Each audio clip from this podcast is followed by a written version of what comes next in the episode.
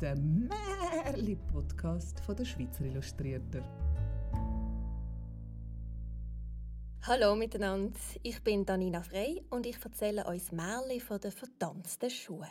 Es war einmal ein König, der hatte zwölf Töchter. Eine schöner als die andere.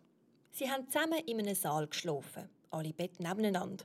Und am Oben, wenn sie ins Zimmer sind, hat der König die Tür abgeschlossen. Aber jeden Morgen, als er die Türe wieder aufgemacht hat, hat er gesehen, dass alle ihre Schuhe vertanzt sind und niemand hat gewusst, warum. Der König wollte wissen, wo seine Töchter in der Nacht heimlich tanzen und hat verkündet, dass der, der das herausfindet, eine zur Frau wählen darf und nach seinem Tod den Thron übernimmt. Wer sich aber meldet und nach drei Tagen und Nacht nicht weiß, wohin seine Töchter in der Nacht verschwinden, der muss sein Leben lassen. Es ist nicht lang gegangen und der Königssohn hat sich angeboten, das Wagnis zu unternehmen. Er ist am Abend ins Zimmer neben den Schlafsaal geführt worden. Dort ist sein Bett aufgeschlagen und so hat er aufpassen, wohin die Töchter in der Nacht verschwinden, zum zu tanzen. Die Saaltüre ist extra offen gestanden, damit die Töchter nicht haben heimlich rausschleichen. Dem Königssohn seine Augenlider sind aber schwer wie Blei geworden und er ist eingeschlafen. Und als er am Morgen wieder verwachen ist, sind alle zwölf zum Tanz. Die Schuhe sind wieder da gestanden, mit Löchern in der Sohle. Am zweiten und am dritten oben ist es nicht anders gegangen. Und darum hat ihn der König ohne Erbarmen köpfen. Es sind noch viele Männer gekommen und haben das Wagnis meistern. Alle haben sie ihr Leben lassen. Dann ist Folgendes passiert. Ein armer Soldat, der wegen einer Verletzung nicht mehr dienen konnte, ist auf dem Weg zu der Stadt vom König. Plötzlich ist ihm eine alte Frau begegnet, die ihn gefragt hat, wo er denn hin will. Ach, ich weiß es selber nicht so recht, hat er geantwortet. Und als Spass dazugefügt, ich hätte noch Lust zum herauszufinden, wo die Königstöchter ihre Schuhe vertanzen und darauf ab, König zu werden. Das ist so schwer nicht, hat die Alte geheimnisvoll gesagt. Du musst den Wein nicht trinken, wo dir am Oben gebracht wird. Und dann musst du so tun, als ob du tief würdest schlafen.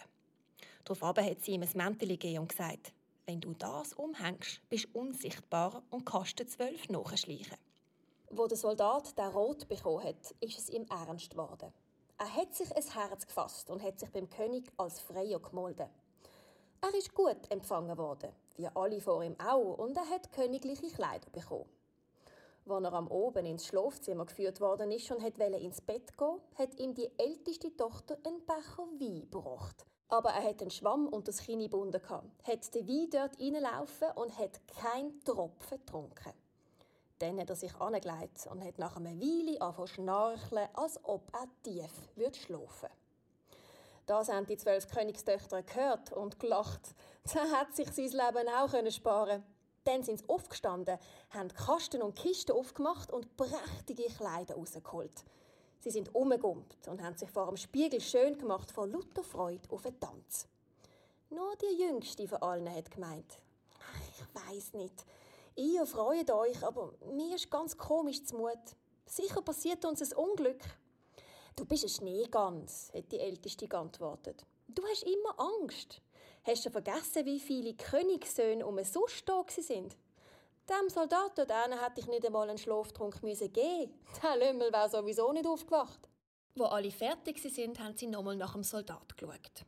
Der hat sich immer noch schlafend gestellt und nicht bewegt. So beruhigt hat dann die älteste Königstochter an ihr Bett geklopft. Es ist in die Erde abgesunken und alle nacheinander sind die zwölf in die Öffnung abgestiegen, die älteste zuerst. Der Soldat, der alles mit angeschaut hat, hat nicht lang gezögert und sein Mäntel umgehangen und ist mit der Jüngsten abgestiegen. Zmitzt auf den Stegen ist er aus Versehen auf ihr Kleid trampet. Sie ist verschrocken und hat gerufen, «Was ist das? Wer hat mich an mein Kleid?» «Sei nicht so einfältig», hat die Älteste geantwortet. «Du bist aber noch hocken hängen geblieben.» Da sind sie vollends abgestiegen und sind sonderst in einen prächtigen Baumgang gekommen.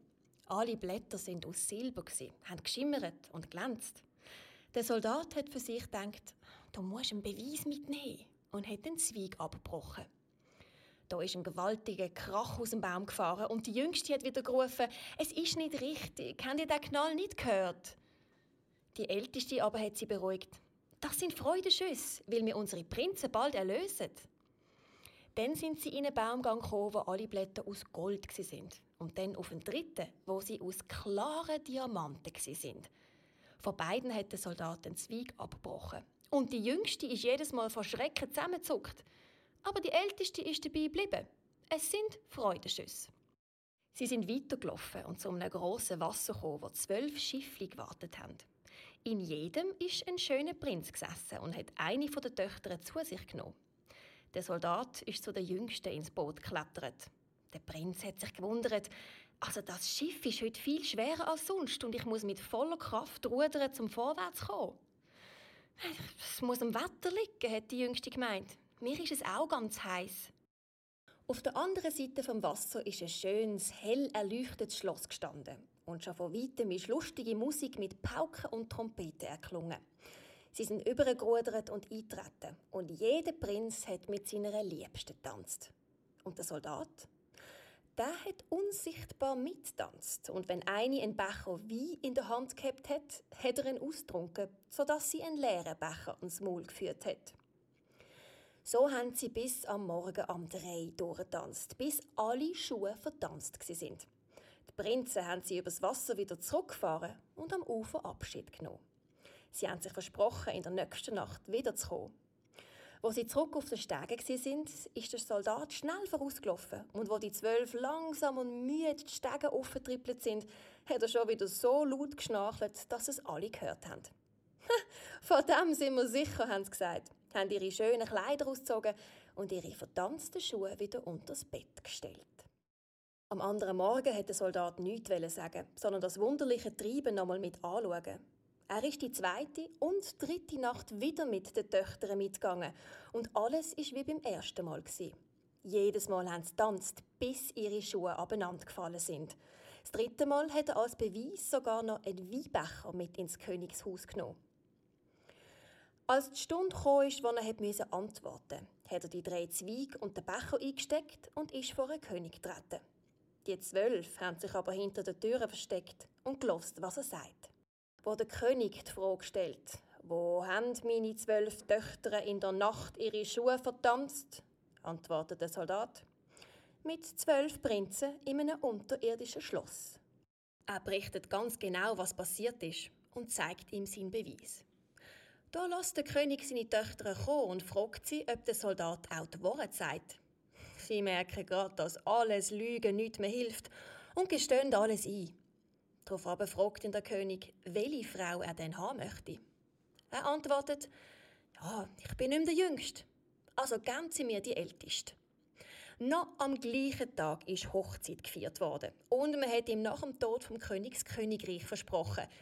Die unterirdischen Prinzen aber sind auf so viele Tage verwunschen worden, wie sie mit den Zwölfen die Nacht durchgetanzt haben.